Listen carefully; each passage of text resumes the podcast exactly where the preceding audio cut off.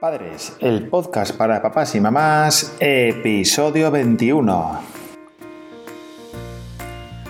Hola, muy buenos días, bienvenidos a Padres, el podcast donde hablaremos de todos aquellos conceptos, experiencias y aventuras de los padres primerizos, en apuros, estresados y molones, que hacen malabares para llegar al final del día con todas las tareas hechas. Al aparato, Cris y Borja, fundadores de capotinas.com, la tienda online de ropa para bebé hecha a mano, aquí, en Asturias. Bueno, ¿qué tal? ¿Cómo estáis? ¿Cómo, cómo va la semana? Espero que, estéis genial. Nosotros estamos con mucho trabajo y mucho, y mucho lío, ya sabéis.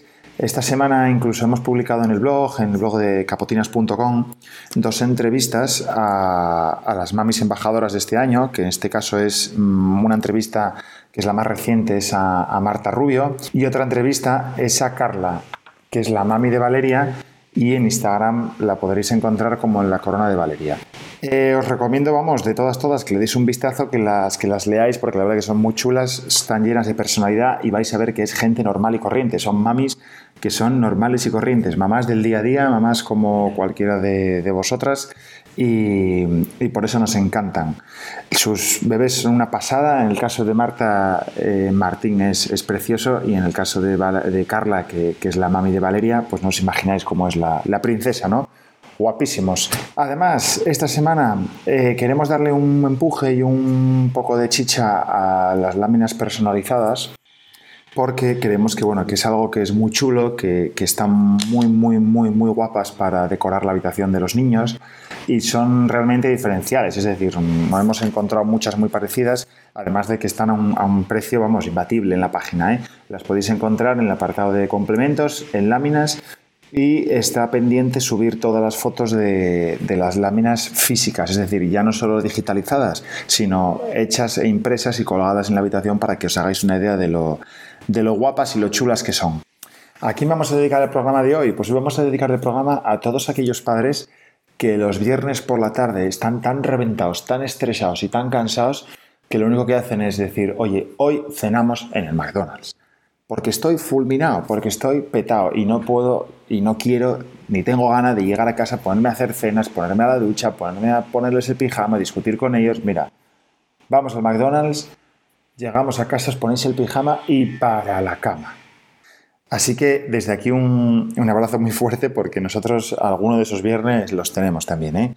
Y bueno, ¿de qué vamos a hablar hoy? Hoy vamos a hablar en el capítulo del, podcast de la importancia que tienen los idiomas y que tiene mm, especialmente el inglés o aprender inglés eh, en la vida de nuestros hijos. Tenéis que tener en cuenta que no solo es el hecho de decir, eh, tengo un título de inglés y tengo un papelín que dice que tengo no sé qué nivel. No, eso, no es más que uno de los síndromes que tenemos en España, que es la titulitis. ¿no? Lo que se trata es de saber hablar inglés, de saber expresarte, entender, comunicarte y trabajar en otro idioma, véase inglés, véase árabe, véase chino, véase italiano francés, me da exactamente igual. Ya no es solo el, el titulín, ¿no? A nosotros nos pasa que muchos de los, de los amigos y conocidos que tenemos pues van llevando a los niños a unas academias, a otras, y ha obtenido no sé qué título y no sé qué certificación de inglés y tal y cual. Ya, pero realmente se desenvuelve en inglés, sabe hablar el idioma, podría mantener una conversación. Bueno, según que, según que en qué academia o en qué escuela hayan estudiado, pues sí, y en otras no, ¿no? Nosotros hemos optado por llevarle a una de las academias, mm, yo creo que más famosas en, España. Nos vamos a decir el nombre para no hacer publi, pero seguro que si alguno de vosotros lo lleváis, vais a saber perfectamente cuál es. Y eh, bueno, es una cadena, una franquicia de eh, academias de inglés que la verdad que está muy bien. Lo primero que nos gustó, lo que más nos gustó fue que hay una edad máxima para, para entrar. No sé si son o 6 o 8 años, me parece, eh, hablo de memoria, a los cuales eh, a partir de entonces no deja entrar a ningún niño más. Esto no es, vamos a llamar, no es clasista ni es algo eh, despectivo ¿no? hacia estos niños, sino porque ellos dicen que no pueden asegurar el funcionamiento de su modelo o de su método en niños de una determinada, de, a partir de una determinada. Dicen que lo normal y lo mejor y lo más habitual es que empiecen incluso con dos años o incluso hay con uno que van con, con los papás pero bueno, nosotros lo hemos apuntado junto con el cole a partir de los tres años y el método nos encanta y nos, alucina, porque es un método en el cual aprenden, como en el colegio muchas veces, por proyectos, van con, fases, ves que hay una metodología, que hay un proceso en el tiempo, en largo plazo, y no se ponen a estudiar los verbos, no se ponen a estudiar vocabulario. Yo me acuerdo que iba al colegio y estudiaba, me pasaba horas y horas y horas estudiando listas de palabras de vocabulario. O sea, eso es ilógico. Así es, así es que hoy no tengo ni puñetera idea de nada de inglés. Pero bueno, eh, esto es muy diferente. Tienen una app para el móvil en la cual tienen que ir escuchando una serie de locuciones todos los días. Es decir, no solo es vete a la academia una hora a la semana, sino que tienes que hacer mucho trabajo con ellos en casa. ¿eh? Ojo, esto no es decir va a la academia, ya sabe, ya aprende el solo y me olvido. No, no, no, no. Va para casa y todos los días hay que ser metódico. Todos los días las locuciones, todos los días los juegos que trae la app, todos los días los vídeos, es decir, todo lo que haya de la, propia aplicación de la, de la propia academia o de la escuela obviamente hay que explotarla, hay que utilizarla y hay que trabajar con ella, con ella en casa. Si os dais cuenta, eh, yo me acuerdo cuando, era, cuando iba al colegio, cuando era pequeño, estudiaba los verbos en inglés. Ostras, yo ahora mismo en español o en castellano no me sé el pretérito perfecto perfecto del verbo comer. No me lo sé, pero sé hablar perfectamente castellano, español y comunicarme y entenderlo. Con lo cual, algo me hace pensar que lo que hacían no era lo más correcto a la hora de, estudiar inglés. Cierto es que eran otros tiempos y no se sabe todo lo que se sabe ahora, ¿no?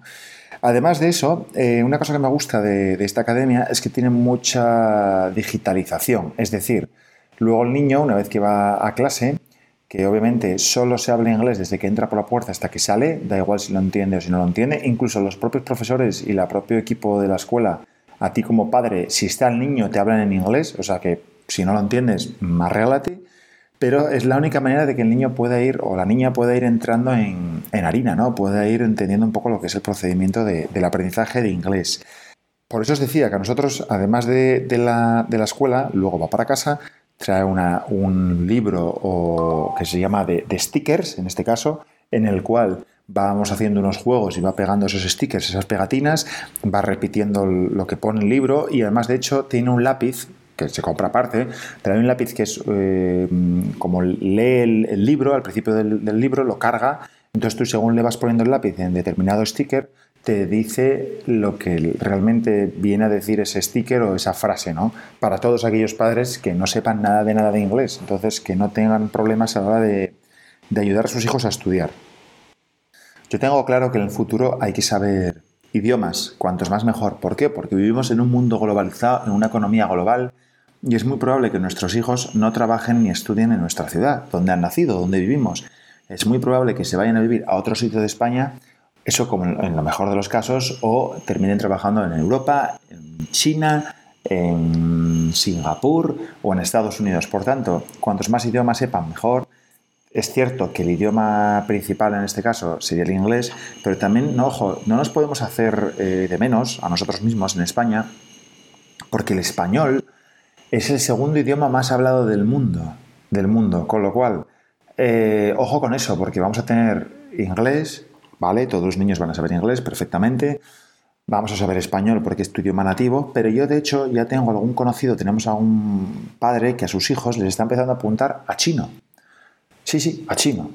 Eh, te puede parecer algo ilógico, pero dices, bueno, chino, chino, pero bueno, eh, pensar en la evolución que puede haber de aquí a 15, 20 o 30 años en el comercio internacional, en las relaciones internacionales entre empresas y, económicas eh, en China. China viven miles de millones de personas, con lo cual, en cuanto eso se empiece a abrir un poco y empiecen a salir de, allí, pues obviamente trataremos muchos más con ellos, ¿eh? eso está claro. Así que yo tampoco lo veo mal, vamos a ir paso a paso, vamos a empezar con, el inglés y ya veremos, ¿no? Ya veremos.